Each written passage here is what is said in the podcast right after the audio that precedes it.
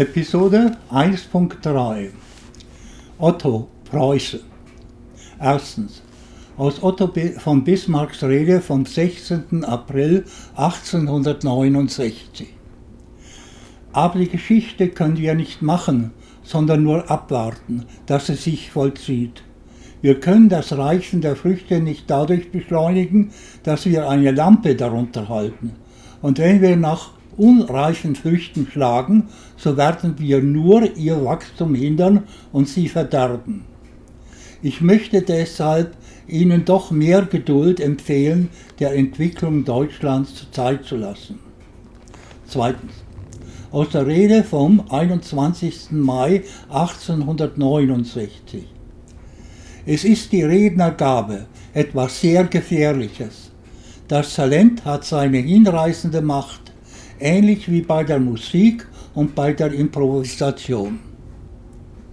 Es muss bei jedem Redner, der auf Zuhörer wirken soll, ein Stück von einem Dichter stecken, und soweit das der Fall ist, soweit er als Improvisator Sprach, Sprache und Gedanken beherrscht, soweit er hat er die Gabe, auf seine Zuhörer zu wirken.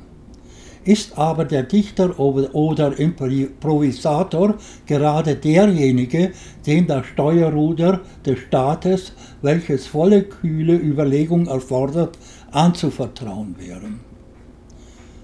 Drittens. Aus der Rede vom 17. Dezember 1873. Der eigentliche Standpunkt eines jeden Revolutionärs resumiert sich immer dahin ich stelle mein eigenes Urteil höher als die Macht des Gesetzes. Viertens. Aus der Rede vom 21. November 1874. Die Tendenz der Kritik, die Tendenz der Auflehnung gegen die Gesetze hat überhaupt Schichten der Gesellschaft ergriffen, in denen sie früher nicht heimisch war. Es liegt in den hochstehenden Beispielen derjenigen, die vorzugsweise auf die Achtung vor den Gesetzen halten sollten, die aber in erster Linie das Beispiel der Missachtung, der Bekämpfung der Gesetze, der Auflehnung gegen die Gesetze geben.